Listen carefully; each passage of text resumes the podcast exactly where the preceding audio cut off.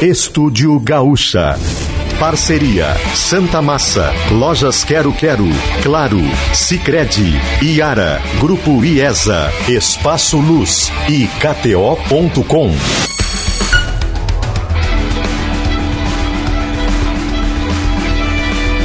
Ramon Nunes.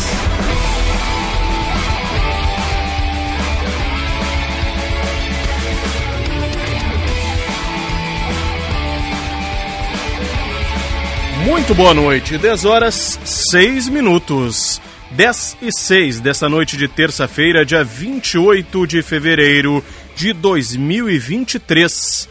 Fevereiro já vai se encerrando, mas tem ainda duas horas de Estúdio Gaúcha. Muito obrigado pela tua companhia. Vamos juntos até meia-noite, trazendo juntos o jornalismo e o esporte no fim de noite da Gaúcha. Lembrando sempre que o Estúdio Gaúcha é para Santa Massa, isso muda o seu churrasco. Lojas Quero Quero, fazer parte da sua vida é tudo pra gente. Vem pra Claro e faça seu multi do seu jeito. Claro, você merece o novo. Escolha o Cicred, onde o dinheiro rende um mundo melhor. Yara, fertilizantes Yara Vita transformam sua lavoura. Visite o parador do Grupo IESA em Xangri-Lá e aproveite suas férias para sair de carro novo. O recado da IESA. Espaço Luz, energia e você, juntos por um mundo melhor. E praia, verão e KTO. Vem para onde a diversão acontece, kto.com. Mais um dia com muitas notícias, tanto aqui no estado, em Porto Alegre, como também de Brasília. A principal notícia de hoje é a oneração da gasolina. A aplicação novamente de um imposto federal, um valor de centavos por litro dos combustíveis. Oneração maior na gasolina. Daqui a pouquinho, Samantha Klein vem direto de Brasília, trazendo todos os detalhes que você precisa saber sobre este imposto federal sobre a gasolina. Além disso, temos um desenrolar na situação de Bento Gonçalves, na situação dos trabalhadores resgatados da situação semelhante à escravidão aqui na Serra Gaúcha. Antes de mais nada, vamos atualizar a situação com a nossa reportagem direto da redação integrada de GZH. Rafael Fávero traz um serviço importante também para trabalhadores gaúchos. Microempreendedores e trabalhadores desempregados podem se cadastrar para uma nova etapa do Auxílio Emergencial Gaúcho. Rafael Fávero, muito boa noite. Boa noite, Ramon, amigos e amigas da Gaúcha. O governo do estado anunciou que vai dar início à terceira etapa do Auxílio Emergencial Gaúcho. Agora, o programa vai atender microempreendedores individuais e trabalhadores desempregados dos setores de alojamento, alimentação e eventos. O objetivo do Estado é apoiar quem foi afetado por restrições durante a pandemia. O cadastramento dos interessados deve ser feito entre 10 de março e 10 de abril pelo site auxilioemergencialgaúcho.rs.gov.br Segundo o governo, a parcela única de 800 reais será paga pelo Banrisul por meio de conta corrente entre 5 de maio e 30 de junho e também ordens de pagamento em até 90 dias, Ramon. Obrigado, Rafael Fávero, que está além da participação aqui no Estúdio Gaúcha com a edição dos noticiários desta noite. Aproveitando e repassando aqui também a nossa equipe técnica do Estúdio Gaúcha, tem o Ismael Cavaleiro na mesa de áudio, está ali, firme e forte. Wilson Vieira na central técnica, nas gravações o Pietro Pezzi e o Douglas Weber. O estúdio, ó, o sinal veio aí para confirmar. O Estúdio Gaúcha que tem na direção a Vitória Fagundes. Já peguei aqui o nosso WhatsApp, você pode participar do nosso programa. Envie sua mensagem, anota aí. O nosso WhatsApp é o 51996995218. Facilzinho de guardar, mas já deixa anotado né, na agenda do seu celular, para quando você abrir ali o WhatsApp, já tem lá o WhatsApp da Gaúcha. 996995218 DDD 51. Por exemplo, o Ciro lá de Itaqui manda uma boa noite, meu amigo Ramon, te escuto todos os dias. Ficar bem informado sempre. Grande, Ciro, obrigado, viu? Depois a gente acerta aquela prata. Aqui no Itaqui, 27 graus, mas nada de chover. Um abraço, bom programa. Vigilante Marcos Amaral, lá de Tramandaí, no outro oposto do estado. Boa noite, sempre na escuta. Um grande abraço. Abraço a todos os nossos ouvintes. O Freitas, ali de Caxias, manda um abraço aqui pra gente. Nunca leram as minhas mensagens? Leia, por favor. Estamos lendo, Freitas, estamos lendo aí. Valtroir, Valtroir Freitas, nosso ouvinte ali de Caxias do Sul. Atualizando as temperaturas, lá em Itaqui está 27, aqui em Porto Alegre está 24 graus, temperatura agradável mais uma vez. Em Caxias, na Serra, faz 21. Em Santa Maria, no centro do estado, também temperatura amena, 23 graus. Em Pelotas, lá no sul, faz 24. Rio Grande, também 24 graus. E em Passo Fundo, no norte do estado, 21 graus. Vamos atualizar com o Cléo Kuhn como fica a previsão do tempo de imediato aqui no Estúdio Gaúcha. Cléo, teremos chuva nesse meio de semana? Diga lá. Amigos do Estúdio Gaúcha, a previsão está indicando para o estado uma situação de massa de ar mais úmida. Segue o calor forte por aqui. A expectativa é de pancadas de chuva entre a tarde e a noite em grande parte do estado. São pancadas de chuva típicas de verão. Atuam principalmente na metade norte, mas também se estendem um pouco ali para o sul, se estendem um pouco para a região da campanha, se estendem lá para a fronteira oeste. Tudo isso em função das temperaturas que seguem muito altas, porque a gente tem durante a quarta-feira temperatura de 32 a 34 graus, no que entra um pouco de umidade, faz com que haja formação de nuvens cumulonimbus aqui e ali, e aí, e aí vem as pancadas de chuva. A metade norte do estado tem mais umidade, tem mais, digamos assim, concentração de nuvens, então por ali as pancadas são mais volumosas. Isso envolve o Alto Uruguai, isso envolve grande parte do Planalto, norte das Missões, num segundo momento a Serra, depois vem em direção a Porto Alegre, região metropolitana, mas já chega sem muita força por aqui e o mesmo acontece com a área central ali em Santa Maria e arredores. Quando vai mais para a fronteira com o Uruguai, mais perto do Uruguai, diminui mais ainda o volume de chuva. Mas é só o pessoal ter uma ideia de que a gente tem na quarta-feira um começo de dia com tempo seco, um clima bonito, até tá quente, e depois disso, então, o calor e a umidade trazem essas pancadas de chuva ali pelo meio da tarde e principalmente durante o período da noite. E é, é, é a entrada da noite, não é que a noite vai ser chuvosa, é que as pancadas de chuva, vamos dizer assim, começam em torno de 16, 17 horas e se estendem até as 20. Não passa disso. Previsão depois na, quarta, na quinta e na sexta-feira, mais algumas pancadas de chuva por aqui. Há uma expectativa de volumes maiores de chuva nos atingirem durante o fim de semana, sábado e domingo, principalmente o sábado, que promete ser mais chuvoso aqui no estado do Rio Grande do Sul. Portanto, próximos dias quentes e com muita umidade aqui no estado. Obrigado, Cleo Kuhn, trazendo a previsão do tempo aqui no Estúdio Gaúcha. Lembrando aqui também que está lá em GZH uma matéria sobre uma agenda, inclusive foi tema aqui da rádio ao longo do dia, que o governador Eduardo Leite teria em Brasília uma agenda marcada com o presidente Lula para tratar sobre a estiagem. Teria, pois a agenda foi remarcada, né? não digamos cancelada, foi suspensa por parte do presidente Lula. A agenda de Lula não teria espaço para Eduardo Leite, portanto, agora o governador vai a Brasília ainda, pois ele tem uma agenda com a diretora e representante da Unesco no Brasil, Marlova Noleto. Uma agenda que já estava marcada, uma audiência com a diretora representante da Unesco no Brasil, portanto, Eduardo Leite vai a Brasília não tratará com Lula sobre o tema da estiagem. Um tema que o Eduardo Leite já havia dito que era importante mantermos o foco e, inclusive, aumentarmos as ações, mas Lula não o receberá amanhã, como estava agendado. E o tema da estiagem segue pegando muita gente, né? Por isso nós trouxemos o Cleocum de imediato aqui no nosso programa, porque muita gente pelo interior quer saber da chuva. Agricultores precisam da chuva, mesmo que já estamos encerrando fevereiro. Mesmo que já estejamos encerrando fevereiro, os agricultores precisam da chuva. Precisam. E outra situação que os agricultores pedem e com certeza mudaria muito o cenário do nosso agro, é a tecnologia da internet nas fazendas aí interior afora. E hoje veio uma notícia importante para que isso possa ser colocado em prática.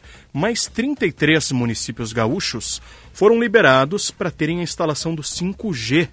A Agência Nacional de Telecomunicações aprovou hoje a antecipação de liberação da faixa de 3,5 Hz para a instalação propriamente dita de antenas do 5G em 347 cidades brasileiras. E dessa lista, 33 são municípios gaúchos. O Estúdio Gaúcha convidou e recebe hoje o professor do Instituto de Informática da URGS, membro do Instituto dos Engenheiros Eletrônicos e Eletricistas, Jefferson Nobre. Vai nos tirar dúvidas sobre essa liberação do 5G nos municípios agora do interior gaúcho. Professor Nobre, muito obrigado por atender a Rádio Gaúcho. Uma boa noite. Boa noite, Ramon. Boa noite aos nossos ouvintes. Professor, primeiramente, vamos atualizar o que esse 5G pode trazer agora para o nosso interior. Precisamos de antenas instaladas, né? Sim, sim. Então, na verdade, o que houve é a liberação da faixa de frequência, né, como tu comentaste, de 3.5 GHz. Então, essa faixa, com ela sendo liberada, então agora as operadoras podem instalar a infraestrutura necessária para oferecer o serviço 5G nesses municípios. E tem algum prazo, professor, ou depende muito das operadoras, para termos o 5G pegando no centro das cidades do interior? Então, esse, na verdade, isso é uma, é uma estratégia das operadoras, né? Então, obviamente, existe um tempo que é necessário para instalação da infraestrutura, né? Então, novos equipamentos, né? novas antenas, em alguns casos são é, precisam ser instalados nas torres de comunicação, uh, mas de fato é uma questão que depende de, uh, enfim, né? Da estratégia de negócio da operadora para uma determinada região, né? Muitas vezes está associado com o número de assinantes que a operadora tem na região, então tem outros outras questões, além das questões mais técnicas que vão definir o tempo que vai levar para se ter então o sinal de 5G em uma determinada localidade. Isso é importante a gente avisar para o povo aí pelo interior. O Estúdio Gaúcha tem muitos ouvintes pelo nosso interior, professor, e alguns deles nos mandam mensagens seguidamente, pois ouvem aqui na rádio, leem as informações de que o sinal da TV aberta vai mudar. Vai mudar para quem tem ainda antena parabólica, né, professor? Explica um pouquinho para a gente o que, que é essa faixa de 3,5 Hz. Então, essa, essa faixa né, de 3,5 GHz é uma faixa que é compartilhada, então, né, com um sinal de, de uma banda, então, para a televisão uh, via parabólica, né, com antenas parabólicas. Então, o que acontece é que nesses casos, então, a pessoa tem que modificar o seu equipamento, né, então existe uma, todo um programa que é realizado de forma pelo Estado para essa modificação de equipamento e que aí se consiga, então, é, se utilizar o sinal da parabólica normalmente. Então, quando a frequência começa a ser utilizada numa reunião pelas operadoras de telefonia, é necessário então que, se, eh, que os equipamentos sejam atualizados. Então, é, é de fato, existe um impacto então para a televisão em algumas localidades. Ou seja, o nosso ouvinte vai ter que se preparar, aquele que tem a parabólica ainda antiga, vai ter que trocar o sinal pro digital, né? Sim, vai ter que trocar de, de, equipamento, então, né? Então tem, vão, é, existem mudanças que acontecem, né? Que impactam nesses casos específicos. Então é importante que o, que o ouvinte que, em, que está em um município onde tem a perspectiva agora da chegada do 5G, então se um, fique, né, busque informações, né? Sobre como fazer a mudança desses equipamentos. Certo.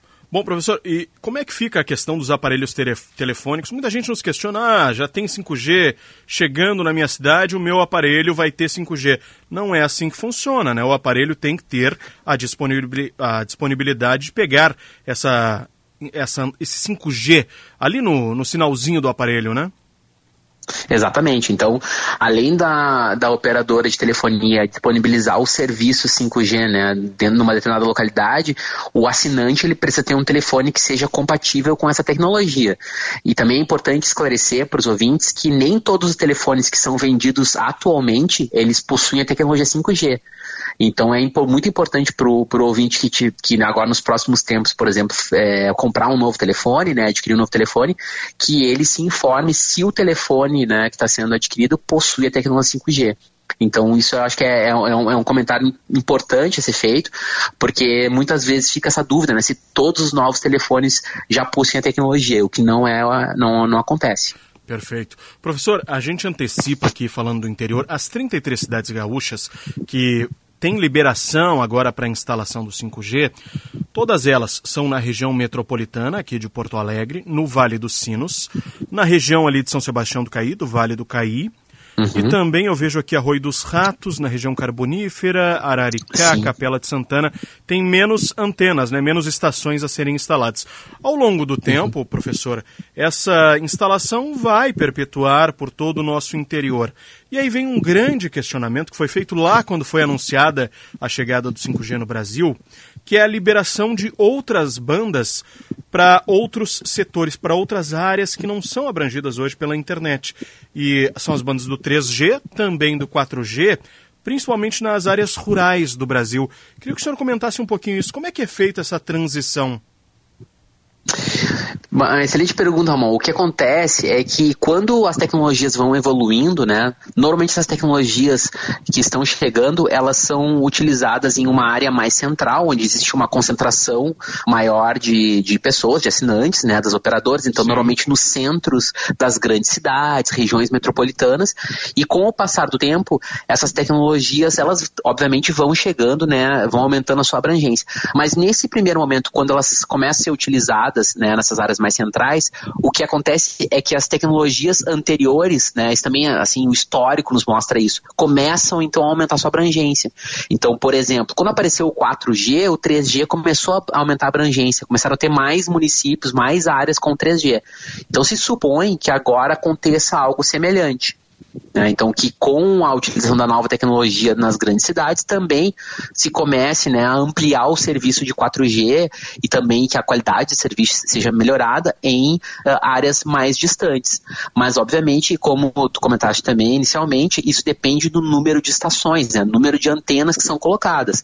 Então, quando uma nova tecnologia é utilizada, muitas vezes é necessário que sejam feitas uh, modificações, por exemplo, com a instalação de novas torres de celular né, com algumas alterações nas existentes, e isso também demanda, uh, obviamente, investimentos das operadoras, e isso depende também da estratégia da operadora para uma determinada região. Então, também é possível que nós, uh, uh, eu acho que é algo que pode ser esperado, que nos próximos tempos as regiões como um todo, né, por exemplo, Vale dos Sinos, uma, tenham uma estratégia específica para ela. Então, por exemplo, tem regiões que têm universidades, né, tem alguns pontos de concentração que podem ser escolhidos e pode se esperar, então, que áreas que são menos atendidas por tecnologias uh, de internet, né, para celular, tenham um serviço melhor também nessas cidades, né, áreas mais distantes dentro das cidades. Pois é, e o senhor acredita, dentro do Instituto e como professor da URGS, que as operadoras terão interesse de instalar antenas de 4, 3G para, voltadas para o meio rural, porque é uma demanda muito grande do nosso interior, principalmente dos novos agrônomos, novos engenheiros agrônomos, novos agricultores que estão voltando para o interior de usar uma tecnologia que não era usada na colheita, na safra, enfim. O senhor acredita uhum. que haja essa, essa por, por haver essa demanda, que haja essa propensão? Eu acredito que sim, Ramon, pelo seguinte, porque essas tecnologias, elas possibilitam, né, o que nós costumamos chamar de internet das coisas, né? Então, que é a ideia de ter equipamentos, por exemplo, que sejam conectados diretamente pela internet. Então, no caso do agro, por exemplo, né, existem colheitadeiras, né, outros equipamentos, veículos, né, uhum. do campo que podem ser conectados pela internet. E uma forma de fazer isso é tendo abrangência pelo serviço celular. Então, o próprio serviço celular pode oferecer a conectividade, né, através, por exemplo, do 5G, para conectar esses equipamentos, esses, enfim, esses veículos no campo. E daí, como pensando como uma estratégia da operadora, né, em muitos casos, uh, o agro como um todo, como um negócio, né, ele pode ser interessante. Então, muitas vezes, por mais que não exista uma grande concentração de usuários em uma determinada localidade, o serviço como um todo, né, outras, outras porções do negócio, podem ser utilizadas para que para a operadora comece a se tornar interessante do ponto de vista financeiro. Então, se, por exemplo, tem um grande produtor que ele tem um número muito grande de uh, serviços de comunicação como operadora, ele pode utilizar isso do ponto de vista financeiro como uh, um incentivo para que a operadora invista oferecendo né, o serviço 5G de conectividade, por exemplo, para essas coisas, né, para os dispositivos serem conectados em localidades mais distantes. Professor, então, como estratégia comercial pode acontecer. Claro. Estamos conversando aqui com o professor Jefferson Nobre, professor do Instituto de Informática da Universidade Federal do Rio Grande do Sul e membro do Instituto dos Engenheiros Eletrônicos e Eletricistas. O professor um ouvinte faz uma questão aqui bem prática e bem física da matéria mesmo. Ele questiona a antena que é instalada na torre para o 5G, ela é diferente da antena que é instalada para o 4G, correto? Uhum. E ele questiona essa acontece... antena do 4G. Ai, ele só questiona essa hum. antena do 4G vai ser levada para outra localidade? Ele mora no interior, ele tem muita esperança de que tenha 4G pelo interior. Uhum. Na verdade, o que acontece, amor, é o seguinte: as antenas, elas, elas não é que elas sejam específicas do 4G ou do 5G, mas elas têm a ver com a faixa de frequência utilizada. Então, como tu comentaste, né, as antenas pro 5G são antenas que têm um bom desempenho na faixa de 3.5 GHz. Né? Então, esse é, o, é, é essa a questão que acontece. Hoje existem antenas que são utilizadas nas torres de telefonia celular, em alguns casos, que são antenas que funcionam para várias faixas de frequência. Então, nesses casos, muitas vezes nem vai ser necessário alterar a antena. Né, vai poder se utilizar a antena, mas alguns equipamentos né, que ficam dentro lá, né, na parte, em geral, parecem assim, na, na, algumas pessoas chamam, parecem umas geladeiras que tem assim na uhum. parte de baixo das, das de telefonia, a alteração vai ser feita só ali nos bastidores mesmo de rádio. Né, então, em alguns casos. Mas tem alguns casos que sim, que as antenas são antenas diferentes. Né? E daí, com a modificação dessas antenas, pode sim acontecer de algumas delas serem é, é, transportadas, enfim, né, deslocadas para outras regiões para oferecer o serviço 4G com mais qualidade, por exemplo, em zonas mais distantes. Entendido. Professor, para a gente encerrar, o outro ouvinte faz uma pergunta pertinente aqui. Por que estão liberando poucos municípios por vez? É pela praticidade para as operadoras, por instalação? Por que, professor? Eu, acredito, né, que, que tem, na verdade, tem dois pontos importantes para essa liberação ser feita aos poucos, né? Então, um dos pontos tem a ver com a questão uh, da, da, estabilidade em relação ao serviço, né, ao oferecimento de serviço de, te, de TV uh, por parabólica. Então, esse, essa, essas mudanças, elas demandam, obviamente, equipamentos, né? Existe um serviço necessário para fazer essas mudanças e eu acredito que, as, que uh, a Anatel, enfim, né, preferiu adotar uma estratégia de fazendo essa, essa evolução aos poucos. Então tem uma, um aspecto que eu, que eu entendo que tem a ver com ah, essa, eh, as modificações que são necessárias para o serviço de TV por parabólica. E tem uma outra parte que eu acredito que tem a ver com a estratégia das operadoras. Então, ao controlar, né, por alguns poucos lugares, a Anatel tentou também, uh, eu entendo, uh, prover uma maior saúde, né, assim, dos pontos de vista financeiro para as operadoras. Sim. Então, se todos os lugares fossem abertos ao mesmo tempo, a necessidade de investimento para as operadoras ia ser muito grande em um mesmo momento.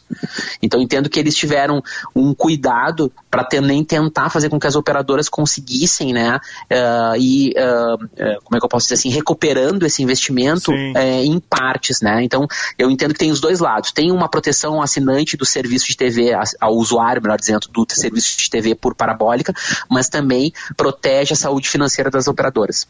Perfeito. Professor Jefferson Nobre, professor do Instituto de Informática da Universidade Federal do Rio Grande do Sul, muito obrigado pela entrevista, pelos esclarecimentos aqui sobre a implementação do 5G chegando agora cada vez mais no interior gaúcho. Muito obrigado, uma boa noite. Imagina, Ramon, estou sempre à disposição. Um abraço a todos. Grande abraço, professor Jefferson Nobre, esclarecendo aí vários pontos, né? Muitos pontos, inclusive, tirando dúvidas que os nossos ouvintes iam mandando aqui ao longo do programa. O Rovani ali de Cachoeirinha pergunta: região metropolitana como Cachoeirinha, quando teremos? Na matéria aqui de GZH, que traz as cidades Cachoeirinha, Inclusive, é uma lista de municípios que foram autorizados pela Anatel para instalação do 5G e tem um número de estações mínimas que devem ser instaladas. E em Cachoeirinha, Rovani, são 16 estações, ou seja, Cachoeirinha deve ser bem coberta pelo 5G em breve. Uma boa notícia aí para a região de Cachoeirinha. Agora, 10 e 29. Daqui a pouquinho o sinal da Gaúcha marca 10 e meia. Atualizando os placares aqui no Estúdio Gaúcha, temos agora em intervalo jogo do Flamengo contra o Independente Del Valle. A Recopa Sul-Americana está 0 a 0 neste momento. O jogo de ida foi 1 a 0 para o Del Valle. Pela Libertadores da América, nós tivemos hoje Cerro Portem 1 a 0 contra o Curicó Unido. E o Sporting Cristal está empatando em 1 a 1 com o Nacional do Paraguai. Copa do Brasil também teve alguns jogos hoje. Resende Ferroviário, Democrata e Santa Cruz, Tocantinópolis e América Mineiro está em andamento agora, 1 a 1 Real Noroeste, Vila Nova e Fluminense do Piauí contra a Ponte Preta. Ponte Preta vai fazendo 2 a 0. Os dois jogos que estão em andamento pela Copa do Brasil são Tocantinópolis e América Mineiro, 1 a 1, e o Fluminense do Piauí recebendo a Ponte Preta, que vai vencendo por 2 a 0. Mais cedo, já está encerrado esse jogo, nós tivemos pelo Campeonato Gaúcho, Esportivo e Ipiranga. O Ipiranga, olha, não tomou conhecimento, fez 3 a 0 para cima do Esportivo. Com isso, a tabela do Gauchão consolida o Ipiranga na terceira colocação, com 17 pontos. Grêmio em primeiro, Inter em segundo, Ipiranga em terceiro e Caxias em quarto. Na zona de rebaixamento desse momento, Esportivo e Aimoré. O Esportivo só com seis pontinhos. 10h31, nós vamos fazer um rápido intervalo aqui no Estúdio Gaúcha. Lembrando que o placar Gaúcha aqui sempre para Unidos, a Casa da Volks, na Ipiranga, pertinho da PUC. Vamos para o intervalo. Na volta, nós vamos falar sobre gasolina e sobre o caso de Bento Gonçalves. Nós já voltamos.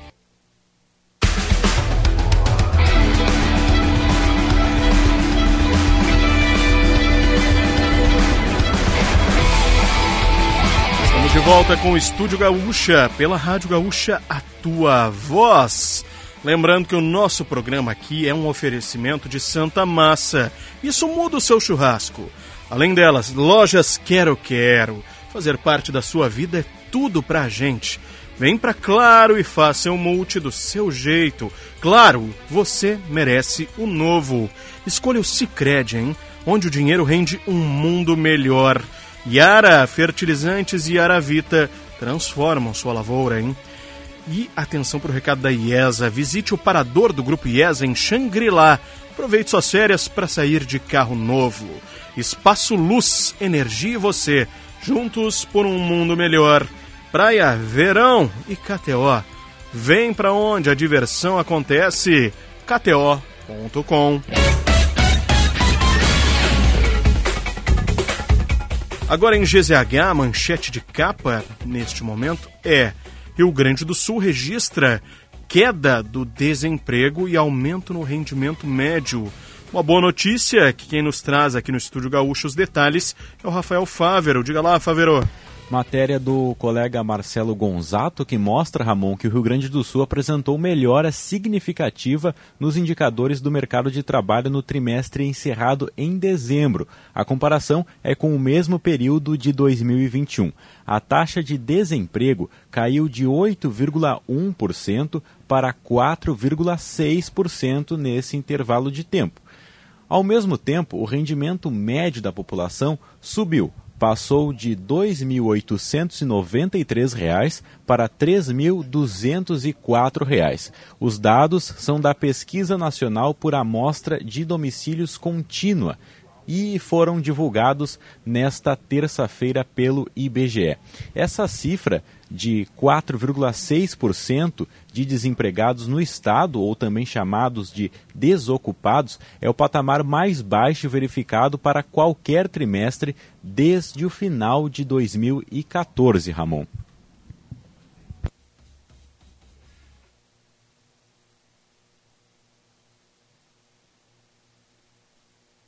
Obrigado, Rafael Fávero, trazendo o destaque. Estava lendo aqui uma aposta de Rio Pardo, no Vale do Rio Pardo, acertou os 15 números do concurso 2750 da Loto Fácil, sorteado hoje. O vencedor vai dividir o prêmio máximo com mais uma aposta. Olha só, hein? Vai levar 3 milhões, é isso? 3 milhões 229 mil reais. Sortudo, hein? Sortudo esse. A quina está acumulada, dupla cena também acumulada. É, tivemos uma premiação para Rio Pardo na Loto Fácil. Alô, pessoal de Rio Pardo, hein? Alô. Portanto, os números estão lá em GZH. Se você apostou na Loto Fácil, dá uma corrida lá, hein? Pode ser que seja você o premiado. Boa noite, Ramon. Em Uruguaiana, está na lista dos municípios com 5G? Não, por enquanto não, viu, César? Uruguaiana aí na fronteira ainda não. Parque dos Maias, onde eu moro, após a entrada do 5G, meu sinal não pega dentro de casa, diz o Claudinei do Parque dos Maias. Pegava antes, Claudinei, com 4G, pegava tranquilo? É questão até de ligar para a operadora, hein? Tem que ligar para a operadora para ver essa situação. 10 e 37. Bom, nosso assunto agora aqui no Estúdio Gaúcha é a situação ainda do trabalho semelhante à escravidão que foi descoberto na Serra Gaúcha. Tivemos desdobramentos já nessa terça-feira. Vamos conversar com a repórter Vitória Leitz, da Gaúcha Serra, que acompanha desde o início, inclusive esteve na operação do, em conjunto do Ministério Público do Trabalho com a Polícia Rodoviária Federal, que esteve nessa, nesses alojamentos onde esses trabalhadores foram resgatados. Vitória, o primeiro desdobramento de hoje é o Ministério Público do Trabalho se reunindo com a empresa que é terceirizada de vinícolas e de outros produtores rurais da Serra para tentar acertar pagamentos de danos morais e também rescisões contratuais, né? Boa noite. Boa noite, Ramon, a todos que nos escutam. Isso mesmo, a empresa Fênix Serviços Administrativos e Apoio à Gestão de Saúde Limitada propôs um pagamento de 600 mil reais por danos morais a trabalhadores resgatados. Foi durante esse encontro que aconteceu durante, na tarde desta terça-feira, que contou também com a presença de integrantes do Grupo Especial de Atuação Finalística. O Ministério do Trabalho aproveitou a oportunidade e cobrou também a apresentação completa dos comprovantes de pagamento das verbas rescisórias aos resgatados. Esse pagamento aconteceu ontem, uh, o valor já está disponível para saque para 180 homens e outros 27 estão com irregularidades no CPF e precisam regularizar essa situação para conseguir fazer o saque. A empresa tem até, a empresa Fênix, né, Ramon, tem até o meio-dia de quinta-feira para apresentar a comprovação dos últimos pagamentos das verbas e até a nova audiência marcada para o mesmo dia, quinta-feira, às duas horas da tarde, para se manifestar sobre os, os termos do acordo. Já a audiência com as três vinícolas envolvidas está prevista para as duas horas da tarde de amanhã. São elas Aurora, Cooperativa Garibaldi de Salton. O objetivo desse encontro de amanhã é relatar a situação do caso, apresentar o que foi apurado nas investigações e requisitar informações sobre os contratos. É, Vitória, e sobre as empresas, as vinícolas principalmente, que são agora né, as principais visadas aí pelo público, querendo saber o que, que será feito por parte das vinícolas, a entidades diversas da Serra Gaúcha lançaram um manifesto, uma nota, se reuniram para tratar sobre este assunto. E hoje tivemos um outro um outro desdobramento dessa situação, que é a Agência Brasileira de Promoção de Exportações e Investimentos, a Apex Brasil, suspendendo a participação dessas vinícolas nas atividades de exportação, né? Isso mesmo, foi uma nota né, divulgada pela Agência Brasileira de Promoção de Exportações e Investimentos, a Apex Brasil. Ela explica, né, lembrando que essa agência é vinculada ao Ministério das Relações Exteriores, ela explica que cobrou esclarecimentos da União Brasileira de Vitivinicultura, a UVIBRA, no último sábado, com um prazo de até 48 horas para a resposta em relação às medidas internas adotadas pelas vinícolas. A Aurora, Cooperativa Garibaldi e Salton integram iniciativas apoiadas pela Apex Brasil por meio do Wines of Brazil, na tradução livre Vinhos do Brasil, em parceria com a Uvibra. Esse projeto apoia 23 vinícolas. Para explicar um pouquinho o que, que, seria essa suspensão, Ramon, eu vou ler um trecho da nota, tá? Abre aspas. A Apex Brasil suspendeu a participação das três empresas em quaisquer iniciativas apoiadas pela agência, como feiras internacionais, missões comerciais e eventos promocionais, até que as investigações das autoridades competentes sejam concluídas.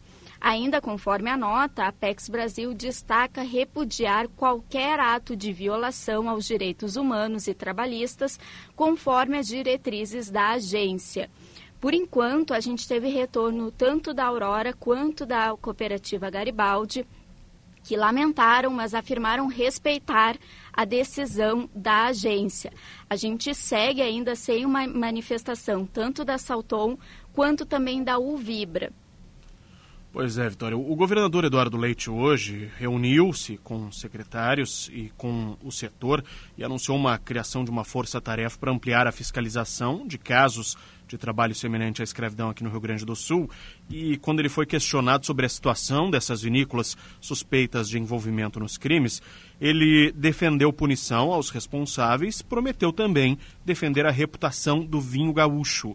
Isso é importante também, né? Porque o vinho, afinal, é uma importante parte da nossa economia. Ele afirmou que o Estado está apurando o envolvimento de servidores, também os brigadianos, depois de uma reportagem do Humberto Treze com o pessoal aí da Gaúcha Serra revelar que policiais militares estão sendo investigados por suspeita de participar desse esquema de trabalho semelhante à escravidão. Ainda temos aí muitas coisas a serem reveladas, né, Vitória? Muita coisa a ser investigada, né? Isso mesmo, e para conseguir uh, aproximar essa, essa investigação do governo do Estado, o corregedor-geral da Brigada Militar, o Vladimir Luiz Silva da Rosa, deve chegar aqui na Serra amanhã para acompanhar a investigação sobre os supostos policiais militares envolvidos na coação e cobertura do caso. Segundo o secretário estadual de Segurança Pública, Sandro Caron, a Corregedoria Geral da Brigada Militar já está em contato com a Polícia Federal para que haja o compartilhamento de provas, para que assim seja feita uma investigação dos envolvidos em paralelo à apuração do crime federal de trabalho escravo que já vem acontecendo pela Polícia Federal Federal. O secretário ainda reforçou que a resposta da instituição será muito forte e que servirá de exemplo, Ramon. Pois é. Bom, vamos aguardar o que que dá essa investigação da Corregedoria da Brigada Militar. Vitória Leitsky, direto da Gaúcha Serra, muito obrigado mais uma vez. Bom descanso, Vitória. Até amanhã. Até amanhã, Ramon. Vitória Leitsky, que acompanhou né, toda essa situação do resgate das pessoas que estavam nesse trabalho semelhante à escravidão lá em Bento Gonçalves. 10h45, vou marcar o sinal da gaúcha agora. Nós temos o Henrique Ternos para falar com a gente, porque, Henrique, uma situação que chamou a atenção foi uma declaração de um vereador de Caxias do Sul, que gerou uma grande repercussão nas redes sociais sobre esse assunto, né? Boa noite. Boa noite, Ramon. A fala do vereador Sandro Fantinel foi alvo de manifestações de diversas autoridades durante o dia de hoje. O governador da Bahia afirmou que as falas são, abre aspas, desumanas, vergonhosas e inadmissíveis, fecha aspas, e determinou a adoção de medidas cabíveis para que o vereador seja responsabilizado. O pessoal gaúcho também emitiu nota e garantiu que irá solicitar ao Ministério Público do Estado a prisão do vereador Fantinel, através da lei do racismo. Ainda na tarde de hoje, o deputado estadual do PT, Leonel Hadi, registrou um boletim de ocorrência contra o parlamentar caxiense. Tudo isso ocorreu depois que Fantinel falou no plenário da Câmara de Caxias na manhã de hoje para que os produtores e empresários da Serra não contratassem mais, abre aspas, aquela gente lá de cima, fecha aspas. Ele usou o espaço para falar do caso dos trabalhadores resgatados em situação análoga à escravidão em Bento Gonçalves. Fantinel criticou a falta de mão de obra para o trabalho do campo, que se agrava no período de safra. Eu só vou dar um conselho, agricultores, produtores, empresas agrícolas que estão nesse momento me acompanhando, Eu vou dar um conselho para vocês. Não contratem mais aquela gente lá de cima. Conversem comigo, vamos criar uma linha e vamos contratar os argentinos. Porque todos os agricultores que têm argentinos trabalhando hoje só batem palma. São limpos, trabalhadores, corretos, cumprem o horário, mantêm a casa limpa e no dia de ir embora ainda agradecem o patrão pelo serviço prestado e pelo dinheiro que receberam. Na sequência, o vereador falou dos baianos e disse que era esperado ter problemas. Agora, com os baianos, que a única cultura que eles têm é viver na praia tocando tambor, era normal que se fosse ter esse tipo de problema. Então eu quero dizer, ó, deixem de lado, deixem de lado que isso sirva de lição. Deixem de lado aquele povo que é acostumado com carnaval e festa, para vocês não se incomodar novamente. Fantinel ainda classificou o caso de Bento Gonçalves como exagerado e midiático nas palavras dele. Até o momento, a Câmara de Caxias do Sul se limitou a afirmar que cada vereador tem livre arbítrio para suas falas e que eles devem responder por seus atos e declarações. Obrigado, Henrique Ternos. Olha, inclusive a, a fala do governador da Bahia é ótima nesse sentido, né? Desumano, vergonhoso e inadmissível. Sandro Fantinel, do Patriota, foi esse vereador que deu essa declaração preconceituosa, para falar o mínimo, sobre os trabalhadores que estavam em situação semelhante à escravidão em Bento Gonçalves, vereador. O governador do estado do Rio Grande do Sul, Eduardo Leite, pelo Twitter, se pronunciou há pouco sobre o discurso do vereador Vamos abrir aspas aqui para o governador Eduardo Leite. O discurso xenófobo e nojento de vereador de Caxias contra o Nordeste não representa o povo do Rio Grande do Sul. Não admitiremos esse ódio, intolerância e desrespeito na política e na sociedade. Os gaúchos estão de braços abertos para todos sempre.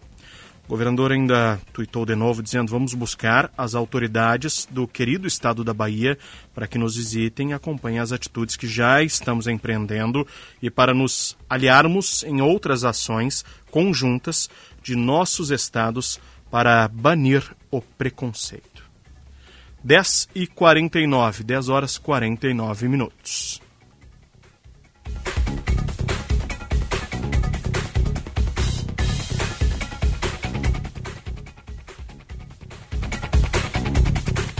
Bom, de Brasília hoje sai a principal notícia do dia com a repórter Samantha Klein, que acompanhou durante toda a tarde. Aliás, aguardou bastante tempo, né, Samantha, pela coletiva do ministro Fernando Haddad.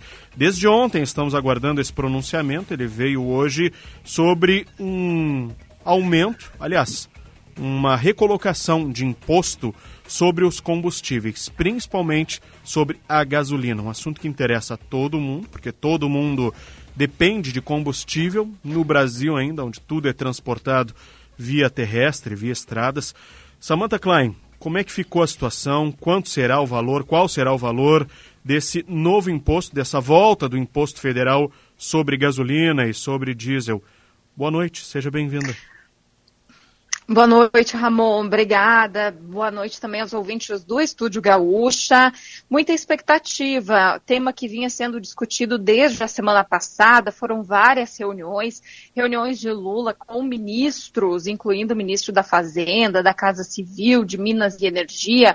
Ontem, hoje também, inclusive com o secretário executivo da Fazenda indo ao Rio, ao Rio de Janeiro para tratar do tema também com a equipe técnica da Petrobras. E no final desta tarde, já início da noite, os ministros Fernando Haddad, que é o titular da Fazenda, e Alexandre Silveira de Minas e Energia, trouxeram, portanto, os detalhes acerca desse retorno dos impostos federais, PIS, COFINS, CID, sobre a gasolina e o etanol. Lembrando que à meia-noite de hoje, 11 horas e 59 minutos, expira a medida provisória do dia 2, que alongou, portanto, esses valores. É, inclusive, é, chamou a atenção uma fala de Haddad, que ele disse que, entre outras, uh, entre outros fatores, Um deles, para manter essa desoneração por mais dois meses, era de rumores acerca de um golpe em Brasília. Então ele começou a fala dele falando a respeito disso. Por isso se é, se buscou não dar mais motivos para esse, essa eventual ação golpista, que, claro, no final das contas acabou ocorrendo no dia 8 de janeiro. Bom, Ramon, portanto, com relação à remuneração, vale a partir de amanhã, o que, foi estabelecido? 47 centavos sobre a gasolina, que na prática serão 34 centavos, já que houve o anúncio de redução sobre o litro nas distribuidoras pela Petrobras mais cedo, e 2 centavos sobre o etanol. Então, também para garantir aí uma compensação, pois o valor teria de ser maior sobre a gasolina, de 69 centavos, era o que estava vigente no primeiro semestre do ano passado, também eh, foi estabelecido, em acordo com o Ministério de Minas e Energia, uma reoneração uh, por quatro meses até junho, portanto, sobre as exportações de óleo cru. Então, o que, que a gente tem agora? Esse aumento, que realmente ele já está sendo praticado, né? A gente vai ter aí na prática 34 centavos sobre a gasolina. Além disso, o governo também estima que será garantida aquela, aquela arrecadação esperada de 28 bilhões de reais e uma tentativa de não prejudicar tanto o consumidor. Mas, no final das contas, o litro acabou já subindo em alguns postos de gasolina. A gente vai ver o que vai acontecer ao longo desta quarta-feira. É verdade, Samantha. E além dessa questão da gasolina, né, que recomeça hoje toda essa questão da volta desse imposto, nós tivemos hoje em Brasília uma coletiva, podemos dizer assim, né, uma resposta à população da visita de John Kerry ao Brasil, né? Isso, tivemos sim essa coletiva que foi John Kerry falando, o enviado especial para o clima da Casa Branca, e também a ministra do Meio Ambiente, Marina Silva. Inclusive, Kerry disse que deve voltar Brasil, ao Brasil no próximo mês e ele quer viajar à Amazônia com uma ministra, justamente para estar em loco. O que, que era o esperado? Um valor mais substancial em termos de Fundo Amazônia, mas isso ainda está em discussão. O enviado especial do clima ressaltou que o financiamento é importante, é fundamental como um caminho para a redução do desmatamento, até porque o Fundo Amazônia ele financia ações de sustentabilidade, renda para os, os povos, até porque o Fundo Amazônia é, sustenta portanto, ações de é, sustentabilidade e renda para os povos que vivem na Amazônia. Está em discussão no Congresso norte-americano um pacote bem maior, de até 9 bilhões de reais para o meio ambiente, e uma parte disso será destinada para o Fundo Amazônia, mas é claro que não será um valor como esse, né? Lembrando que é, durante a viagem de Lula a Washington, o governo de Joe Biden já tinha confirmado o ingresso dos Estados Unidos nesse instrumento. O valor anunciado foi de 50 milhões de dólares, o que é considerado baixo, mas Kerry, Kerry vem aí mostrando um comprometimento para elevar este valor. E lembrando também que o Fundo Amazônia ele foi retomado em janeiro deste ano, depois de ficar suspenso desde 2019 por uma decisão do governo Bolsonaro, que inclusive entrou em conflito com a Alemanha e a Noruega, que são os principais financiadores deste fundo de preservação ambiental. E segundo Marina, os trabalhos continuam em agenda bilateral, até porque há uma expectativa aí para um fórum do G1 e aí se se espera avançar mesmo em debates envolvendo entes privados, filantrópicos e também públicos, Ramon. Sim.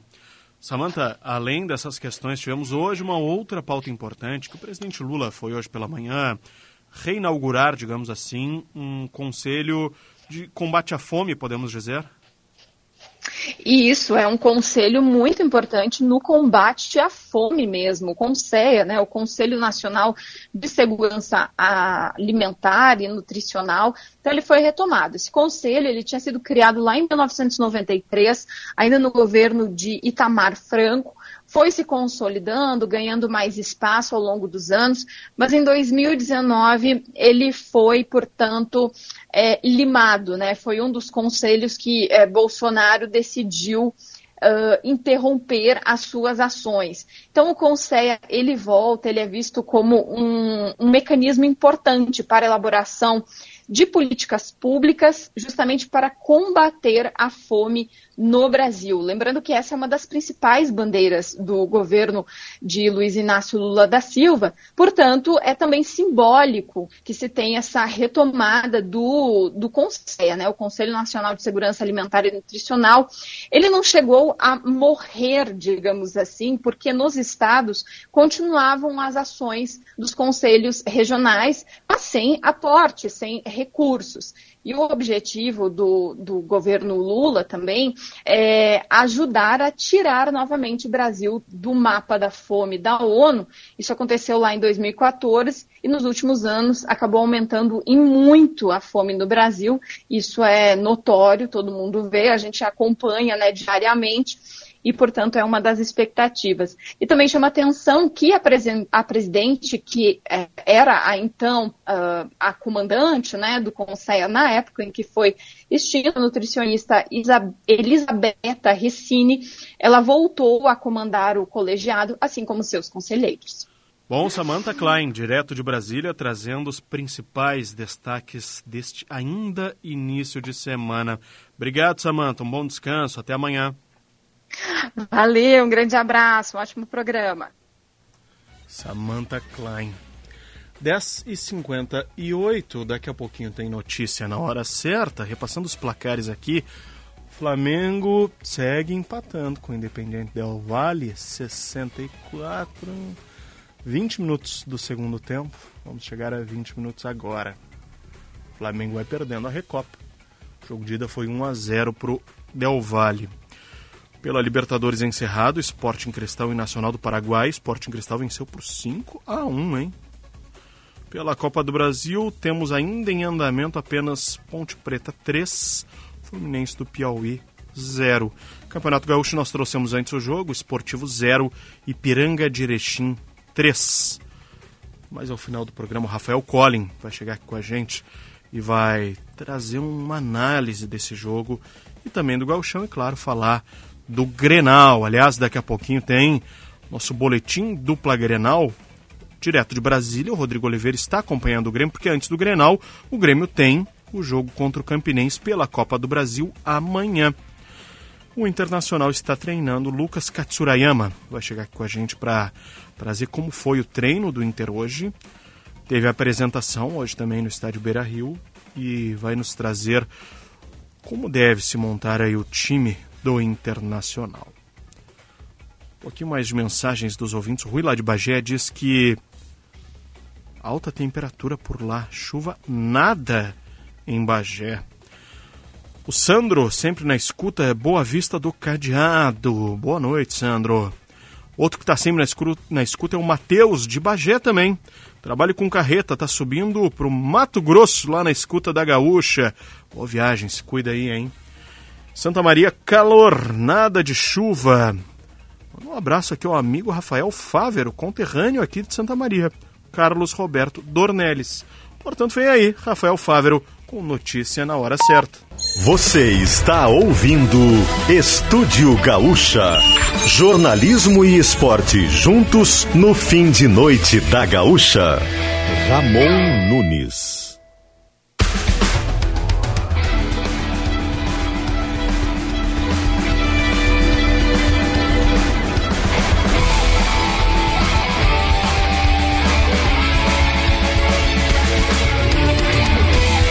Estamos de volta com o Estúdio Gaúcha, aqui na Rádio Gaúcha, a tua voz.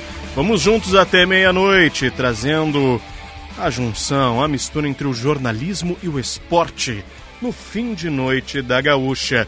Lembrando que o nosso programa tem na direção a Vitória Fagundes, na técnica o Ismael Cavalheiro, Wilson Vieira, o Pietro Pezzi e o Douglas Weber. WhatsApp para o nosso ouvinte participar também do nosso programa. 51996995218. 51996995218 é o WhatsApp da Rádio Gaúcha. Lembrando para você que o Estúdio Gaúcha É um oferecimento de Santa Massa. Isso muda o seu churrasco. Lojas Quero Quero, fazer parte da sua vida é tudo pra gente. Vem pra Claro e faça seu multi do seu jeito. Claro, você merece o novo. Escolha o Cicred, onde o dinheiro rende um mundo melhor. Yara Fertilizantes e Yara Vita transformam sua lavoura. Visite o parador do Grupo Yes em Xangri-Lá e aproveite suas férias para sair de carro novo. Espaço Luz, Energia e você, juntos por um mundo melhor. Praia, verão e KTO. Vem para onde a diversão acontece. KTO.com.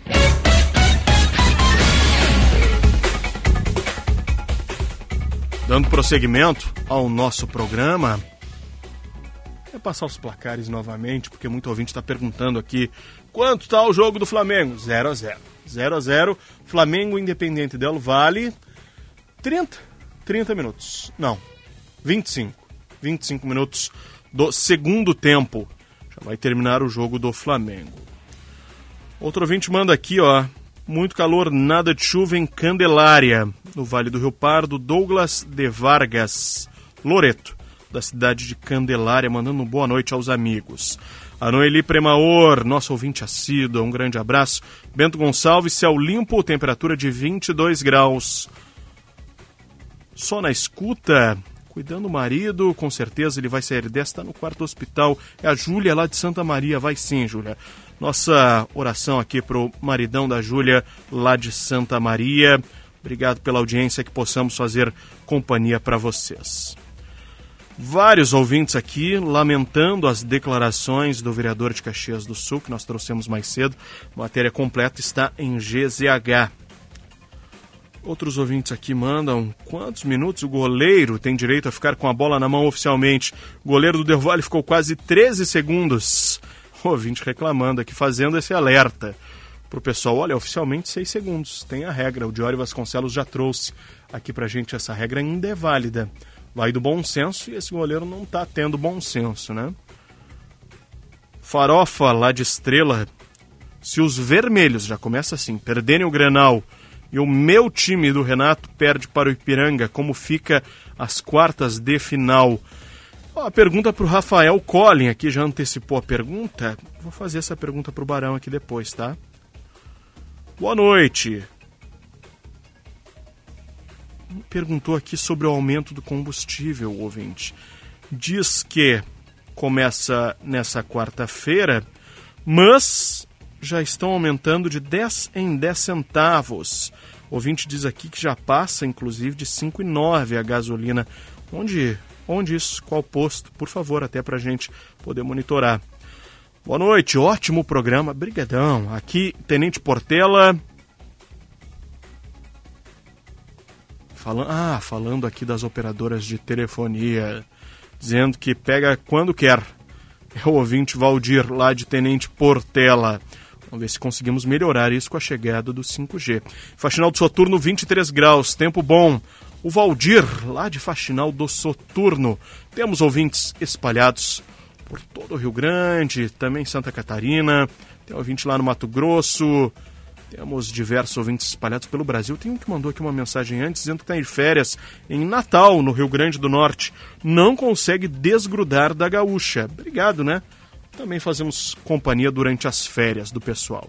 A Luzia, boa noite, não consigo dormir sem a gaúcha. Manda um abraço, Luzia Soares. Brigadão, Luzia, grande abraço para todos os nossos ouvintes. Dando prosseguimento aqui no programa, Deixa eu pegar aqui o nosso roteiro que a Vitória Fagundes preparou para gente. Nós temos uma informação que é importante do Pedro Alt. Outra informação que é do dia de hoje também, porque um dos suspeitos de participar do arrastão no bairro Petrópolis, que foi identificado na madrugada de hoje, aconteceu esse caso aí que deixou muita gente com medo ele já foi identificado pela Polícia Civil, né, Pedro? Boa noite. Nem ele nem o outro suspeito capturado pelas imagens da câmera de um dos prédios invadidos na rua Coronel Corte Real foram presos. Este outro criminoso ainda não foi identificado pela Polícia Civil, segundo o delegado Luciano Peringer, que concedeu entrevista ao Gaúcha Mais desta terça-feira e é responsável pelas investigações. De acordo com o delegado, o homem identificado é foragido da justiça e tem antecedentes por invasão de edifícios. Já o outro suspeito participou das invasões a prédios da região, que ocorreram nos dias 19 e 23 de fevereiro, segundo as investigações. Peringer destacou que apenas uma ocorrência foi registrada na manhã desta terça-feira e por um colega de Polícia Civil que teve o prédio invadido. O delegado falou sobre como os suspeitos atuam se aproveitando de brechas de segurança no acesso aos edifícios. É, algumas fechaduras de, dos prédios, dos condomínios, são fechaduras magnéticas. Uh, o que, que, eles costumam usar? Uma chave de fenda, uh, alguma barrinha, e com isso eles conseguem afastar, né? Praticamente eles quebram aquela partezinha ali, eles conseguem afastar esse conector ali, a, a fechadura, e aí acessam. E a partir disto eles vão tentando achar algum objeto que eles possam subtrair os suspeitos aproveitam a madrugada para agir, já que o movimento é reduzido nas ruas e itens como bicicletas ou objetos que estão dentro de carros, como carteiras e notebooks, são levados pelos criminosos e trocados. Obrigado, Pedro Alt. Que situação, né? Ainda bem que a Polícia Civil já está de olho nesse caso. Um outro caso policial, a Bruna Viasério está acompanhando. Jurados votam destino aí de réus acusados de matar uma mulher dentro de uma cova em 2018 aqui em Porto Alegre, né, Bruna? Boa noite.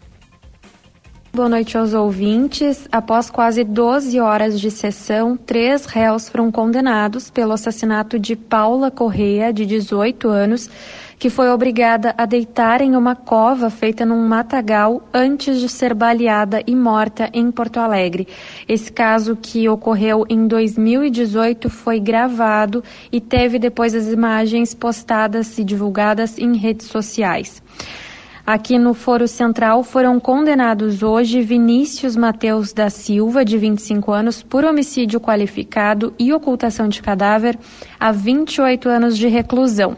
É Vinícius quem teria tirado contra a vítima. Uh, foi condenado também Carlos Cleomir Rodrigues da Silva por homicídio qualificado e por ocultação de cadáver. No entanto, os jurados entenderam que ele teve participação de menor importância. A pena, então, foi fixada em 16 anos e dois meses de reclusão. Já o terceiro réu, Paulo Henrique Silveira Merlo, de 40 anos, foi condenado por homicídio simples e ocultação de cadáver, com pena fixada em oito anos e dez meses. No caso de Paulo, as qualificadoras como feminicídio foram afastadas. Ele seria o responsável por ter aberto a cova onde Paula foi morta. Essa ação, que gerou bastante indignação na época, ocorreu em maio de 2018. Na decisão de hoje, a juíza Cristiana Zardo considerou, aliás, ponderou que Paula foi mantida por várias horas em poder dos acusados, sendo amarrada e assistindo a sua própria cova ser aberta, sabendo que seria morta, o que configura, na visão da magistrada, uma verdadeira tortura psicológica. Na quinta-feira, mais três réus vão a júri neste caso, incluindo o suposto mandante da morte, Natan Ciranguelo, que não aceitava o fim do relacionamento com Paula. Segundo o Ministério Público, ele teria se incomodado com uma postagem da jovem nas redes sociais e ordenado a morte. Outros dois réus serão julgados com ele.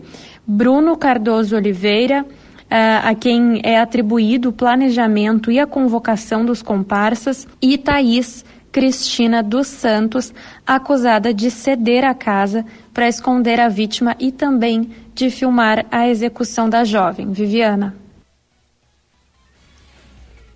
Bruna, Bruna, obrigado, Bruna. Ramon por aqui. 11 e 13, 11 horas 13 minutos dando seguimento aqui para o nosso programa. Os ouvintes seguem mandando mensagens aqui. Um deles falou, inclusive, de uma tranqueira que tem ali na perimetral. Rafael Fábio já está vendo essa informação para nós, aqui em Porto Alegre. Boa noite, sou Nelson Bueno e família, sempre na escuta em 3 de maio. Muito bom programa, obrigado. E os ouvintes mandam aqui sobre o aumento da gasolina. Um diz aqui, nos ajude, o aumento não será amanhã? Antes era 4,56, agora a gasolina aqui em São Leopoldo 4,99. É o Carlos Roberto lá de São Leopoldo. Pois é, Porto Alegre também já tivemos aumento ontem já, né? Júlio de Castilhos Calor o Giba Nunes, lá de Júlio de Castilhos. Não, é meu parente, um pouquinho longe. Sempre ligado na Gaúcha, esperando notícias boas do Cleo Kuhn. Mandou um abraço, é, estamos esperando também. O ouvinte manda aqui, muitos mandando mensagens.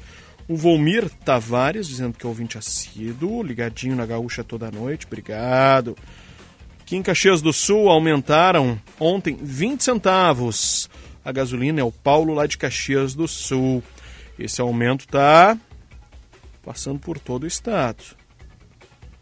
Agora, aqui no Chile com a gaúcha.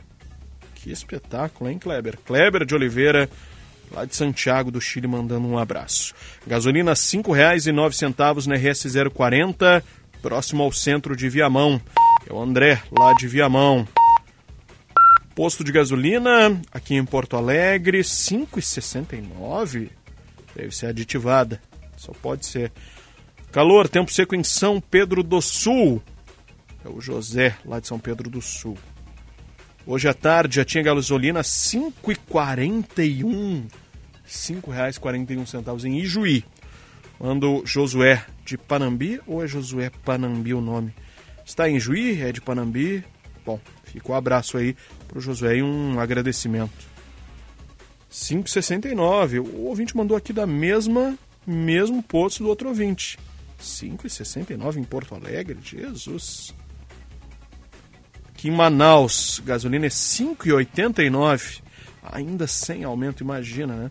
Em Butiá, 5,45 é o Kleber, lá de Butiá. É, e agora a gente começa a receber mensagens de diversos pontos do estado sobre o aumento da gasolina. Um ouvinte mandou aqui agora: que história é essa de aumento da gasolina?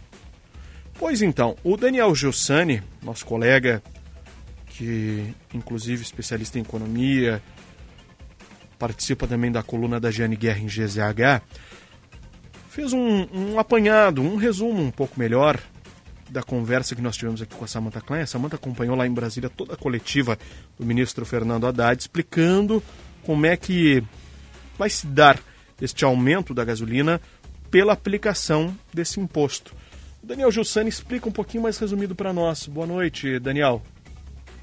Boa noite, Ramon. Boa noite, ouvintes. Pois é, uma coletiva de imprensa realizada no final da tarde de hoje ah, o ministro da Fazenda, Fernando Haddad, anunciou o fim da desoneração dos impostos federais, como já vinha se falando né, nos últimos dias, e com isso a gasolina terá cobrança de 47 centavos de tributo federal por litro. Esses 47 centavos não vão ser os sentidos nas refinarias a partir de amanhã. Isso porque a Petrobras anunciou hoje de manhã 13 centavos de redução no preço do litro. Então a gente pega esses 47 centavos de tributo menos os 13 centavos da redução do litro da gasolina pela Petrobras. O impacto que deve ser sentido então a partir de amanhã será de 34 centavos. Terá também reoneração, ou seja, volta de cobrança de tributos sobre o etanol. Esse vai subir 2 centavos também a partir de amanhã. De acordo com o ministro da Fazenda, Fernando Haddad, essas foram medidas tomadas para ajudar a retomar a arrecadação no governo federal, que precisa, né? Ele inclusive atrelou é, essa retomada para ajudar na redução das taxas de juro. É, lembrando para o nosso ouvinte que a gasolina os combustíveis em geral estavam sem impostos federais desde março do ano passado, uma medida provisória do então presidente Jair Bolsonaro. Né? Na época foi até criticada, chamou-se de uma medida eleitoreira, ajudou a controlar pre... os índices de inflação. Né? Ela chegaria ao fim no final do ano. Aí o presidente Lula renovou a medida provisória por dois meses, no caso da gasolina e do etanol, e até o final do ano no caso do diesel. Esses dois meses, então, chegaram ao fim hoje, e amanhã a gente tem a reoneração, a volta da cobrança desses tributos. O governo federal precisa retomar a arrecadação de aproximadamente 28 bilhões de reais a partir dessas medidas. Como eles estão aumentando só parcialmente, né, porque a retomada total dos tributos elevaria ali o preço do, do litro da gasolina em 69 centavos. Como eles estão retomando em parte, né, 47 centavos, foi tomada uma outra decisão que é começar, a, que foi criar, né, uh, um imposto sobre exportação de petróleo cru. Uh, essa exportação, né, ela vai ajudar com 6 bilhões e 600 milhões de reais na arrecadação nos quatro meses em que irá vigorar. A gente segue acompanhando a repercussão, os impactos nas bombas a partir de amanhã, Ramon, e tudo que envolve a política de preços da Petrobras, Petrobras Gasolina, aqui na Rádio Gaúcha. Obrigado, Daniel Gilsani. Vamos fazer o nosso giro pelo interior? Começando pelo Pedro Alt, cinco pessoas foram presas em flagrante em uma operação contra o tráfico internacional de armas lá na fronteira com o Uruguai, Pedro. Foram cumpridos pela Polícia Federal dez mandados de busca e apreensão em Santana do Livramento e outro em Quaraí.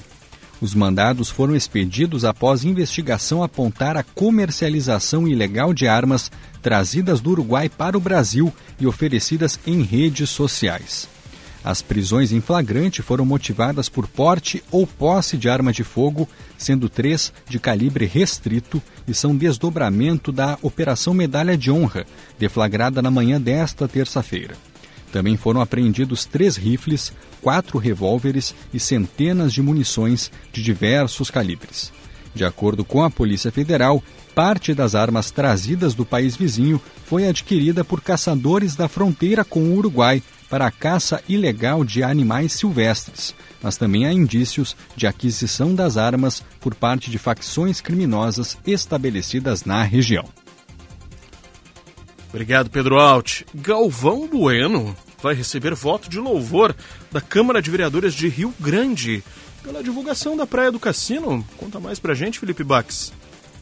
O narrador Galvão Bueno será homenageado com um voto de louvor da Câmara de Vereadores do Rio Grande. O requerimento foi aprovado por unanimidade na sessão plenária do último dia 15. Essa homenagem vai ser concedida ao Galvão Bueno pela divulgação da Praia do Cassino. Galvão é um frequentador da praia e constantemente aparece em vídeos publicados por fãs nas areias aqui de Rio Grande. Em uma publicação recente no Instagram, Galvão disse ser cassineiro.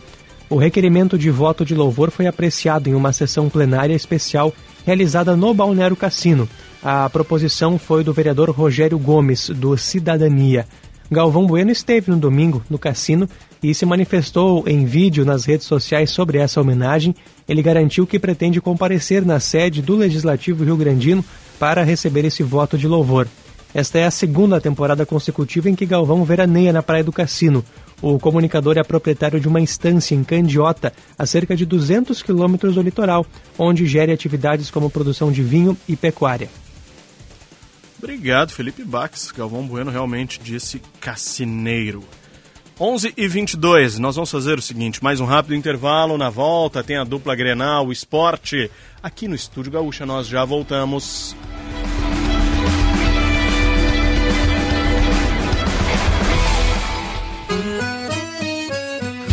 Dizer que a Lojas Quero Quero agora é uma loja infinita que tem de tudo para construir e decorar como eu quero. Então eu quero, quero, bora vamos lá. Eu vou deixar minha casa bonita. Quero, quero, vou fazer minha ideia favorita pra morar. Vem pra Lojas Quero Quero que agora é uma loja infinita. Bora deixar a casa bonita.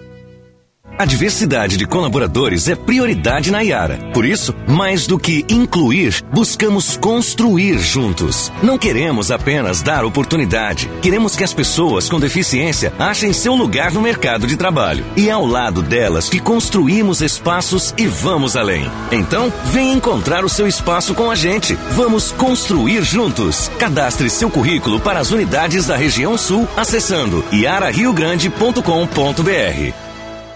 Grupo IESA apresenta Novo Fiat Fastback, o SUV coupé da Fiat. Venha fazer um test drive e sinta toda a emoção de um SUV esportivo e aproveite as condições especiais da IESA Fiat. Taxa zero, super avaliação do seu usado e todas as versões à pronta entrega. Isso mesmo, taxa zero no Fastback é na IESA. O melhor da Fiat está na IESA. Grupo IESA, vamos juntos. No trânsito escolha a vida. Economize já! Oferta por tempo limitado é da Espaço Luz Energia. São mais de 10 kits de energia solar para sua casa, com instalação, garantia e excelentes condições de pagamento. Não perca a chance de ter economia real na sua conta de luz. Contate agora um dos nossos vendedores através dos nossos canais de atendimento. Pensou em energia solar? É claro que você pensou na Espaço Luz Energia. Juntos por um mundo melhor.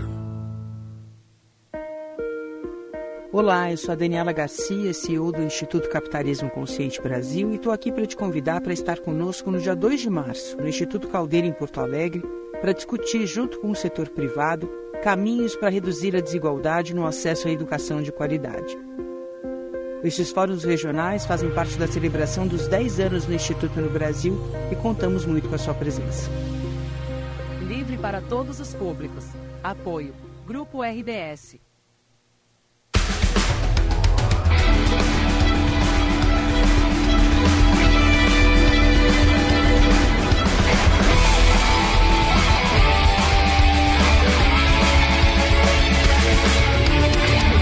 11 e 25, 11 horas 25 minutos.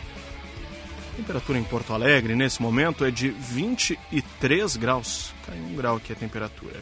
Caxias do Sul, 20, 19, 19 graus caindo também em Caxias. Santa Maria, 23 também. Só para atualizar, em Pelotas, no Sul faz 24, em Rio Grande, 24 também. Passo Fundo, nesse momento, 21 graus. Se mantém lá em Passo Fundo a temperatura. O Flamengo segue empatando em 0 a 0 com o Del Valle. Já estamos nos acréscimos do jogo. O resultado vai dando a Recopa ao Independiente Del Valle. O Flamengo vai perdendo a Recopa neste momento. Vamos falar da dupla Grenal?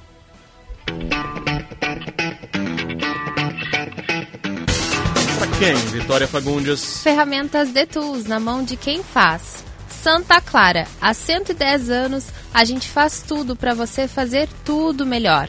CERS, unir ideias move o futuro. Acesse cers.org.br.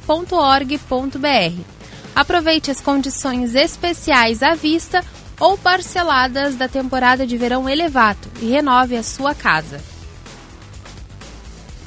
Bom, começando pelo Grêmio aqui no Estúdio Gaúcha, pois a equipe tricolor já está em Brasília para o jogo contra o Campinense. Quem está em Brasília também acompanhando essa primeira etapa na Copa do Brasil do Grêmio é o Rodrigo Oliveira. Rodrigo, boa noite, seja bem-vindo aqui ao Estúdio Gaúcha. Boa noite, Ramon Nunes, ouvintes do Estúdio Gaúcha, Grêmio aqui em Brasília, hospedado na frente do estádio Mané Garrincha, palco do jogo de amanhã contra o Campinense. Copa do Brasil, importante contextualizar, o jogo é aqui em Brasília, porque o Campinense de Campina Grande, na Paraíba, vendeu o mando de campo para, uma empresa brasilense, a empresa do ex-senador Luiz Estevam, por 350 mil reais, e por isso o jogo será aqui na capital federal, o que para o Grêmio é muito bom, por dois motivos. A logística fica muito mais fácil, Sim. o Grêmio está em voo fretado, e além disso, é, isso, o que é importante, né, Ramon? Faltando três dias para um clássico Grenal, quatro dias, melhor dizendo, para um clássico Grenal.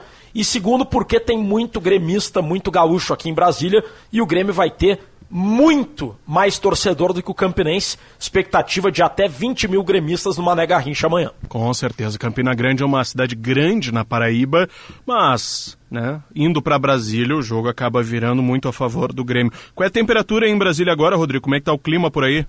27 graus.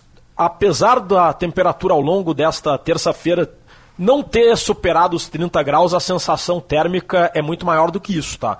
Durante o dia, principalmente. Estive no treino do Grêmio no CT do Brasilense, ali não tem árvore. Os repórteres de Brasília levam um guarda-chuva para ser usado de guarda-sol e se proteger do sol. É, aliás, um parêntese, viu, Ramon? Eu hum. gosto muito das estratégias dos repórteres aqui de Brasília para lidar com as adversidades do jornalismo. Uma delas é essa aí, do guarda-chuva, tá? Vai num lugar em que não tem árvore, leva o guarda-chuva para usar como guarda-sol. E a outra, tava passando ali pela esplanada dos ministérios ontem, e aí os colegas tudo de plantão esperando o ministro Fernando Haddad para ver se ia ter alguma novidade a respeito da questão dos combustíveis, Sim. que foi anunciada hoje. E os repórteres levam cadeira de praia. Sim. Porque não sabe quando é que o ministro vai sair, né? O plantão pode ser longo aí fica sentado ali na cadeira de praia conversando entre si. Eu nunca, nunca tinha visto essa. Gostei da ideia, viu, Ramon? Inclusive, Vou começar Rodrigo, a levar no, no, nas pautas em Porto Alegre. É, to, todos já têm o seu lugar prontinho ali para sentar. Cadeira de praia, quem é aqui do sul leva o chimarrão e até o celular ali, um notebook, qualquer coisa com o 3G, para já ficar ali de plantão. Todo mundo já sabe, ali estão os jornalistas parados, aguardando. Brasília tem muito disso, tem essa espera aí aos ministros e à presidência da República, enfim. Todo, como toda a cúpula do poder está por aí. Rodrigo, todo tu... mundo pode aparecer a qualquer momento, né? Não é, tem hora. Pode passar, né? Passa aí pelo corredor, já pega já para dar uma palavra. Sempre assim. Rodrigo, tu mencionou que tu teve no treino do Grêmio hoje. Temos alguma novidade, algum mistério não dá para dizer, né? Mas temos alguma diferença aí do time que jogou no final de semana? Eu acho que a palavra mistério dá para ser usada assim, porque a maior parte do treino foi fechada. O, o aquecimento foi aberto, não deu indícios. O Vina está disputando posição com o Ferreira. Eu acredito que jogue o Vina porque ele foi bem no último jogo contra o Novo Hamburgo. O Ferreira está voltando após quatro jogos preservado. A tendência é de que o Vina jogue. Agora, mas, aí, uma... mas aí muda o time, né, Rodrigo? Em relação ao muda jogo a configuração com... do time com Ferreira ou com Vina muda um pouco, né? Ou o Vina vai fazer a ponta? Não, não. Se jogar o Vina, vai ser o mesmo modelo do último jogo. Com tá. Vina, Cristaldo e Bitelo se mexendo bastante, intercalando entre as posições. Uma convicção eu tenho, Ramon. Quem jogar entre Vina e Ferreira vai jogar o Grenal. Pelo seguinte, vamos supor que o Renato opte pelo Ferreira no Grenal. O Ferreira não joga desde o dia 4 de fevereiro, jogo contra o Aimoré. É natural que nessa hipótese o Ferreira vá jogar amanhã para pegar ritmo e sequência de jogo. Tá. Mas se a opção do Renato for pelo Vina, esse modelo dos meias móveis, sem pontas e com Vina, Cristaldo e Bitelo se revezando nas funções do setor, ele foi usado contra o Novo Hamburgo. Foi uma amostra boa, mas uma amostra muito pequena. Sim. Então seria natural, nessa hipótese, que o Renato use o jogo contra o Campinense para testar esse meio-campo com o Vina. Por isso que eu acho que joga o Vina, mas independentemente disso, entre Vina e Ferreira, quem jogar deve jogar o Grenal. E o Renato encaminhou o Adriel no gol, Rodrigo? Tudo indica que sim. As decisões do Renato apontam que o Adriel é o novo goleiro titular. O Adriel vai para o quarto jogo seguido e seria muito improvável o Renato dar quatro jogos para o Adriel e aí chegar no Grenal mudar o goleiro. Sim. O Breno não foi relacionado para o jogo e obtive há pouco a seguinte informação de que o Breno teve um desconforto em um dos joelhos, mas e por conta disso não viajou a Brasília. Mas independentemente disso, o Renato está indicando que o Adriel é o novo titular do gol tricolor, com o Breno e o Gabriel Grando disputando a condição de reserva imediato. Pois é, o Gabriel Grando nem relacionado está sendo, né? O que, que o Grêmio pensa para esse jogador, será, Rodrigo? O Gabriel Grando está aqui em Brasília, vai ser o reserva amanhã, como o Breno. Ele Sim, como teve esse problema esse, no joelho. Tem esse problema, o Gabriel Grando está aqui. A verdade é que viria a calhar para o Grêmio uma proposta boa ou pelo Breno ou pelo Gabriel Grando. Porque o Grêmio está, entre aspas, com o seguinte problema: problema entre aspas. Três goleiros de qualidade.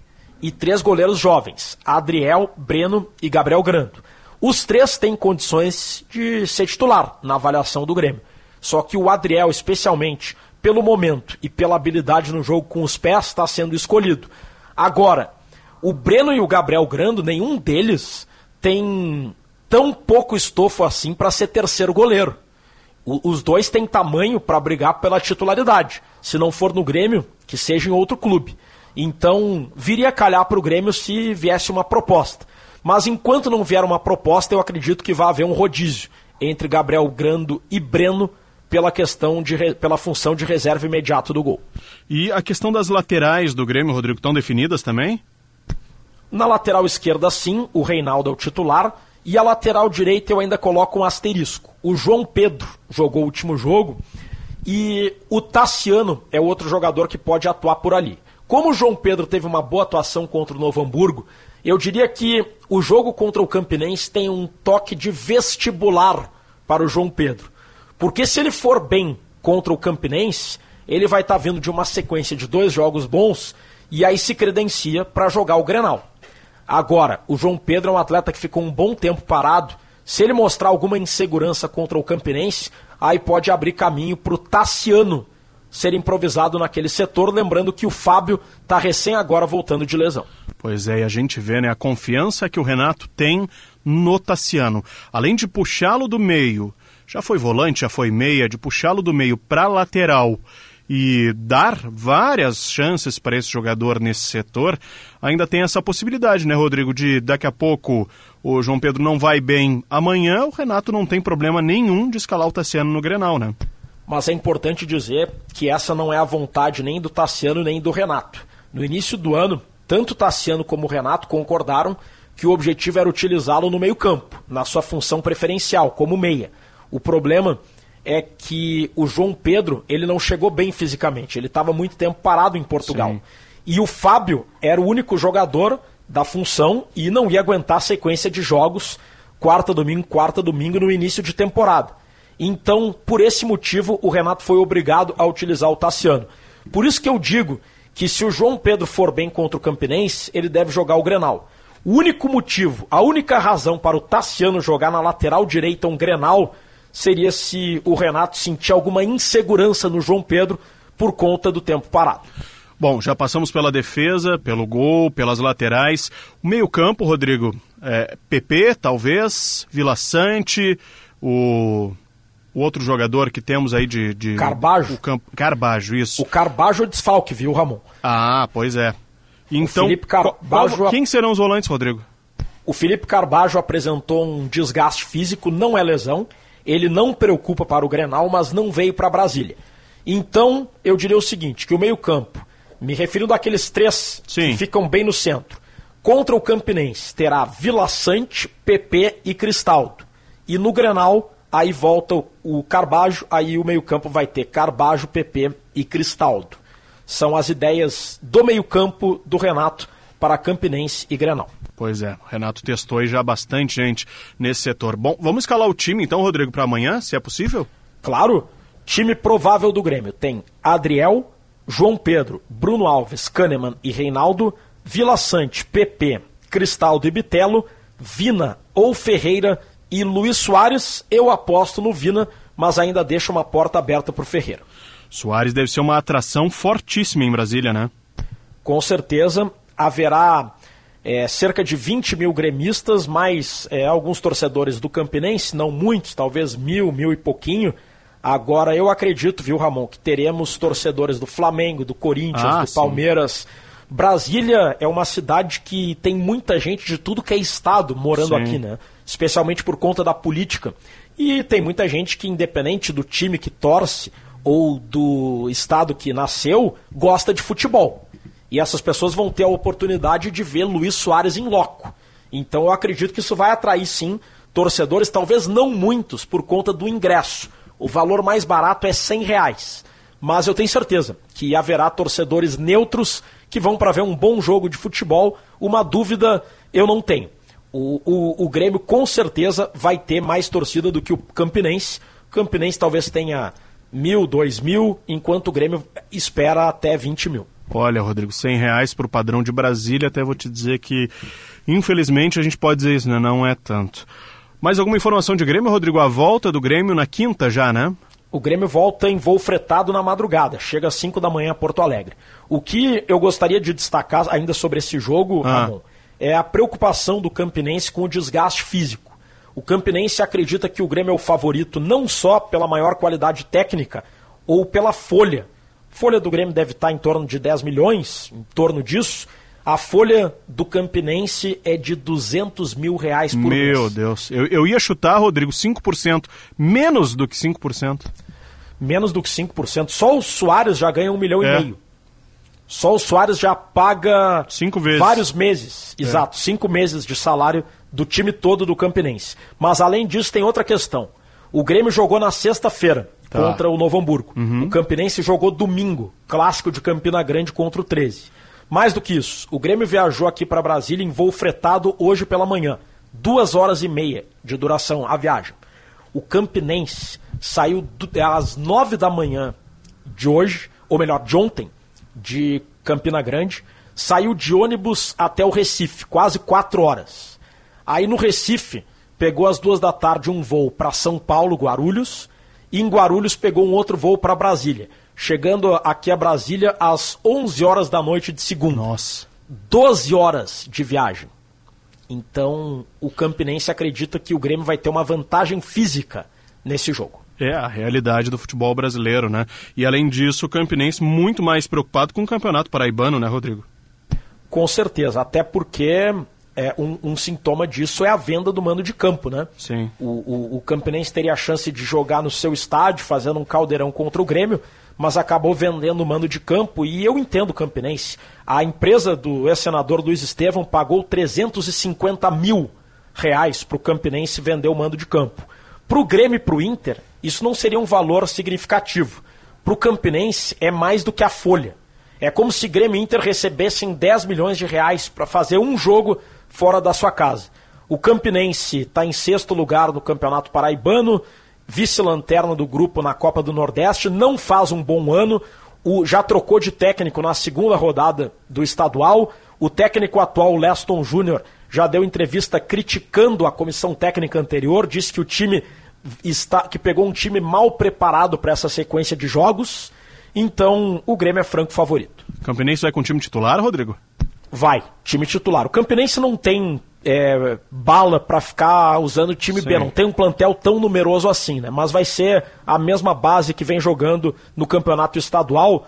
Dos jogadores, não tem muitos conhecidos, tá? Do público gaúcho, o mais conhecido é o lateral esquerdo Bruno Colasso que foi revelado pelo Grêmio, jogou bastante tempo no Grêmio, ele atua no Campinense. É, é o jogador mais conhecido do público gaúcho. Grêmio e Campinense, Campinense e Grêmio, né? Em Brasília, amanhã pela Copa do Brasil, Rodrigo Oliveira, nossa equipe, Gustavo Manhago na narração, estarão transmitindo esse jogo. Obrigado, Rodrigo. Bom descanso aí, bom trabalho amanhã. Valeu, grande abraço, Ramon, a ti e aos ouvintes. E agora sobre o Internacional, que tem a semana inteira para treinar para o clássico Grenal e até assistir o jogo do Grêmio amanhã contra o Campinense para tentar aí. Claro que o Internacional conhece o time do Grêmio, mas para tentar pegar alguma nova situação que o técnico Renato teste amanhã. Lucas Katsurayama está acompanhando o Inter. Katsurayama hoje foi um dia de treinos para o Colorado, sem novidades, né? O Inter se reapresentou, treinou normalmente, um início de trabalho de uma semana cheia, né? Isso, Ramon. treino corriqueiro, vamos dizer assim, lá no CT Parque Gigante. E o Mano ainda tem outros quatro treinamentos para preparar a sua equipe para o Clássico Grenal. A gente pode começar a falar um pouco dessa equipe e uma dúvida que a gente trabalha, que é a primeira função de meio de campo. Primeiro volante, Johnny ou Baralhas. É isso que o Mano Menezes vai ter que definir até o Clássico Grenal do próximo domingo. Acho que o Mano tem, talvez, essa dúvida. A zaga é, Vitão em mercado, né? O Moledo entra como opção, né? Mas com certeza deve ser Vitão em mercado, né? Se os dois estiverem bem. Essa é a dupla titular do Mano Menezes. É... Não dá para descartar completamente o Rodrigo Moledo, porque o mercado iniciou a temporada lesionado. Então ele tem só dois jogos, já atuou normalmente nesses dois, então por isso não, não leva a crer que o Rodrigo Moledo atuaria, mas o Moledo esteve em todas as partidas da temporada. Mas o mercado veio bem no último jogo. Né? Veio bem, já são dois jogos, está com ritmo, então por isso não levantei essa dúvida, mas realmente não dá para descartar.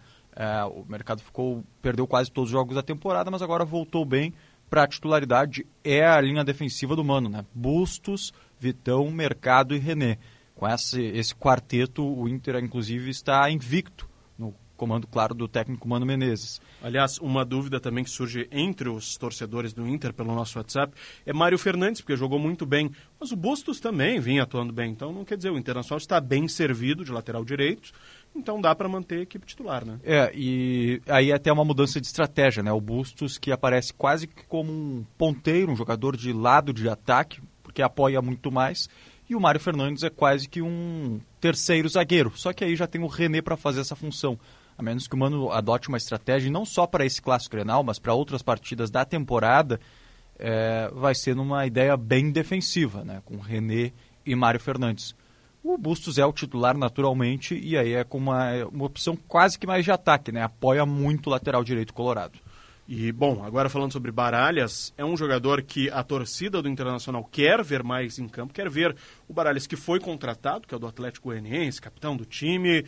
Ele começou ainda meio tímido, deu resposta razoável, considerado regular, mas ainda não é aquele jogador, tanto que se tem a dúvida, né? Entre Exatamente. Baralhas e Johnny, sendo que Baralhas foi contratado para ser o da posição. Dá para perceber essa dúvida pelo Mano Menezes, é, principalmente por escalações, eu já vou trazer alguns detalhes sobre isso, e até no torcedor, né? A gente vê que tem uma divisão porque é uma posição que está realmente em aberto. O Inter busca no mercado é, o primeiro volante, mas nesse momento, com essas duas peças que ele tem à disposição, enquanto o Gabriel se recupera, é o que o Mano tem para escolher. Alguns detalhes. O Johnny tem nove jogos na temporada. O Baralhas tem oito, dois ainda pelo Atlético Goianiense, depois já pelo Internacional. E no retrospecto mais recente, nos últimos dois jogos, o Baralhas saiu como titular. Isso quer dizer que ele é o novo titular da função? Não. Porque tem um detalhe bem importante que gera ainda mais essa dúvida, que é do jogo contra o Aimoré, que ambos estavam pendurados, Johnny e o Baralhas, uhum. para o clássico Grenal.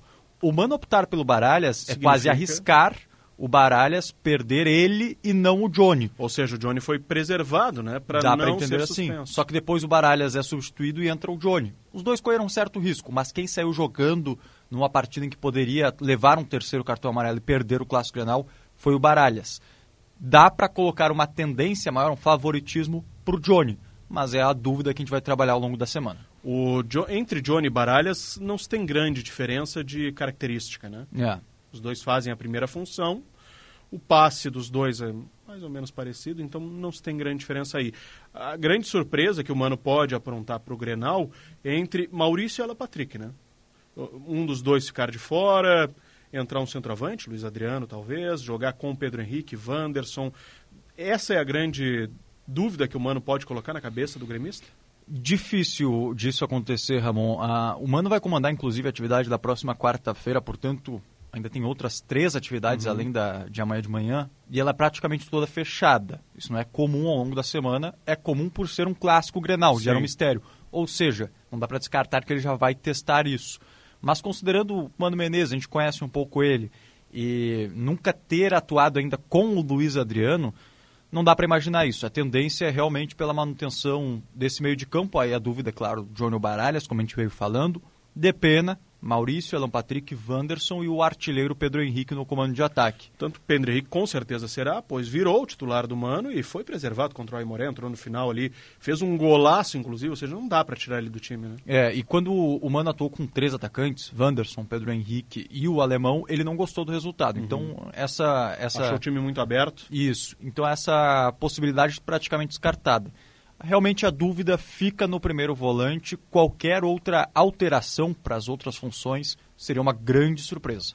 Inclusive, surpresa seria se Mano escalasse Johnny, Baralhas e Depena?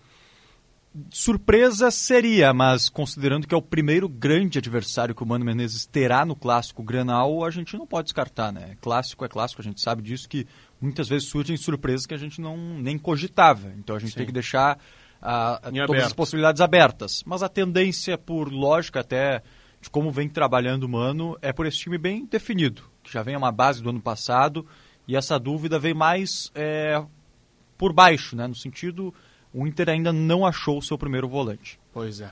Lucas Katsurema, a questão dos ingressos é uma dúvida que vem permeando muitos colorados nas redes sociais.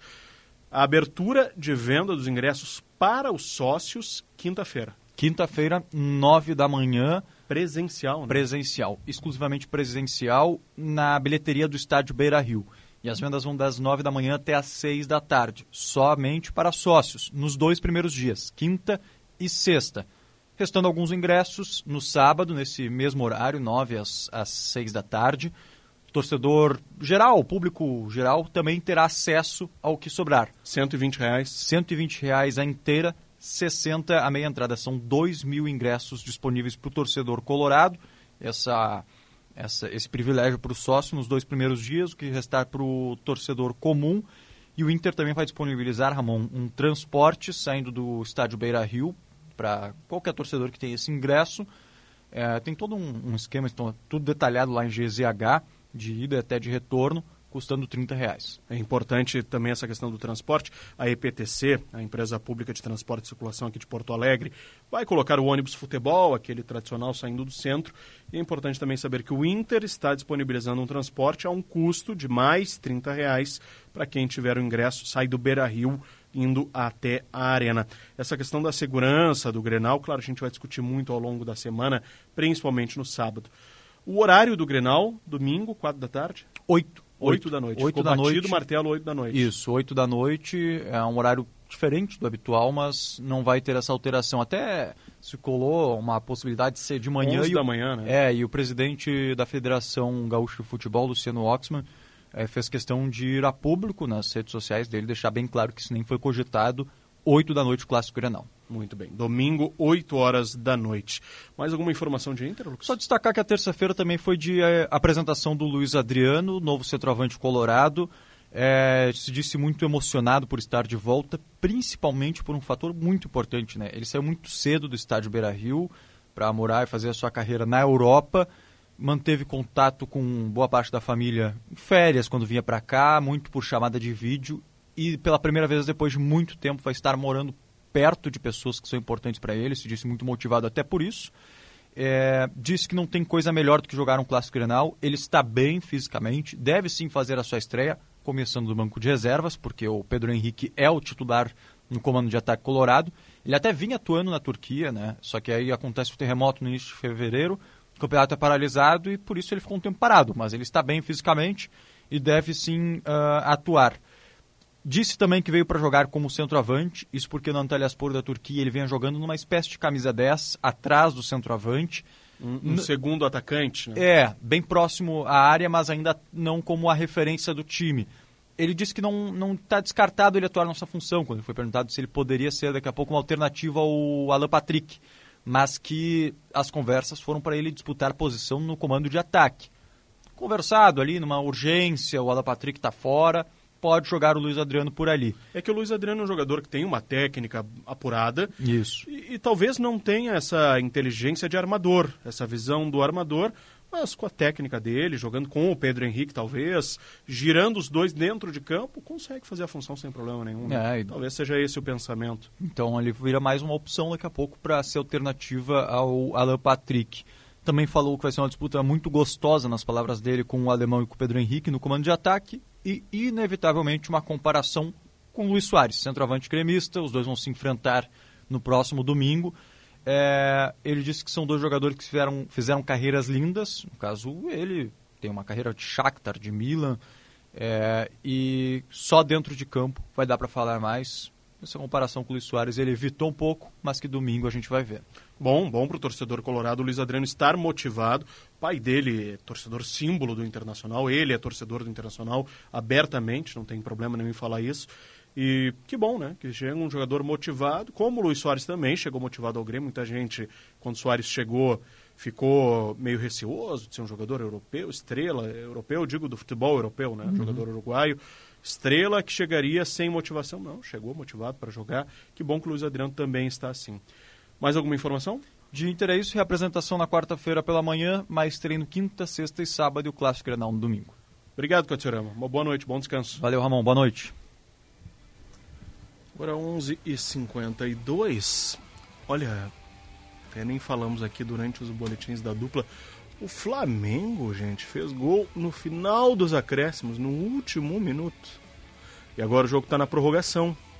Portanto, está tudo igual. O Maracanã Flamengo vencendo o Del Valle por 1 a 0 igualou o placar agregado. Temos aí 13, é, 13 minutos da prorrogação neste momento pela Recopa Sul-Americana. Faltou falar de Inter com o Katsurayama, ah, passou por aqui, mas é importante a gente colocar que o Internacional notificou o Ministério Público e a Federação Gaúcha de Futebol sobre o valor de ingressos do Grenal.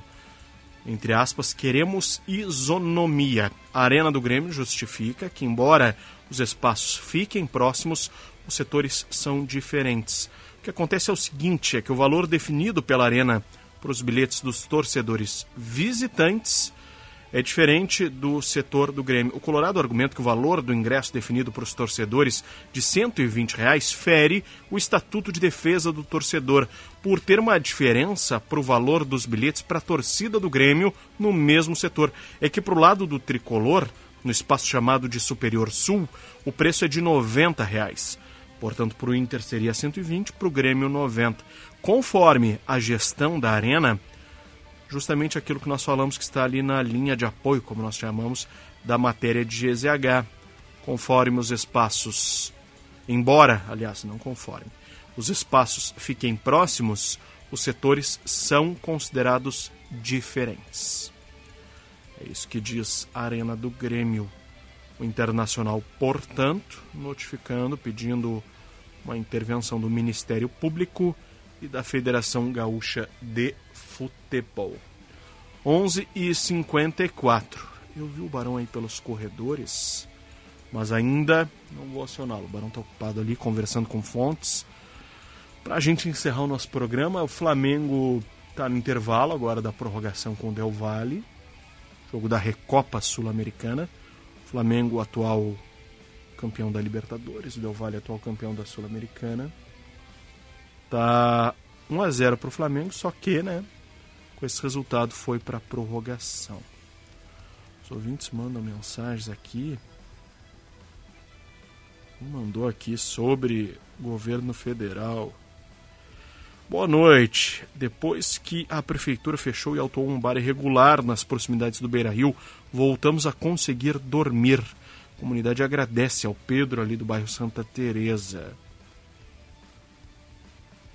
em Manaus. Não, Paulo de Esteio mandou aqui sobre Manaus. Não, não conseguimos ouvir a mensagem, Paulo. Ah, já mandou aqui pro aniversário do Gaúcha hoje. O ouvinte mandou o nome aqui, tá? Vamos repassar pro Macedo e pro Thiago Bittencourt. Na Benjamin Constant em Porto Alegre, 5,49 a gasolina.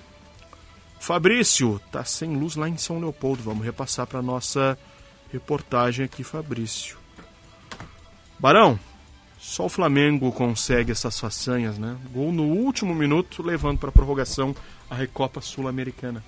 Impressionante, né, Ramon? Flamengo é, é algo a ser estudado. As últimas conquistas têm gerado muitas emoções, acima de tudo, para o seu torcedor. E, e eu acho que esse tipo de, de título deixa a coisa mais emocionante ainda, né? Deixa mais interessante para a galera. É, e pode trazer confiança para o técnico Vitor Pereira que estava balançando já, né?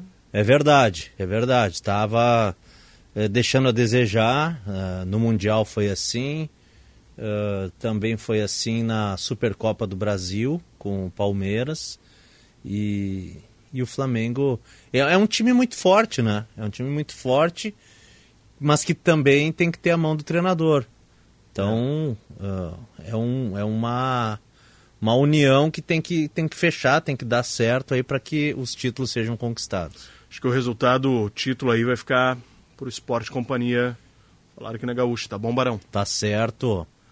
Rafael Collin vem chegando aí com Esporte e Companhia aqui na Gaúcha. Agradecemos a todos a audiência, a companhia nessa noite de terça-feira.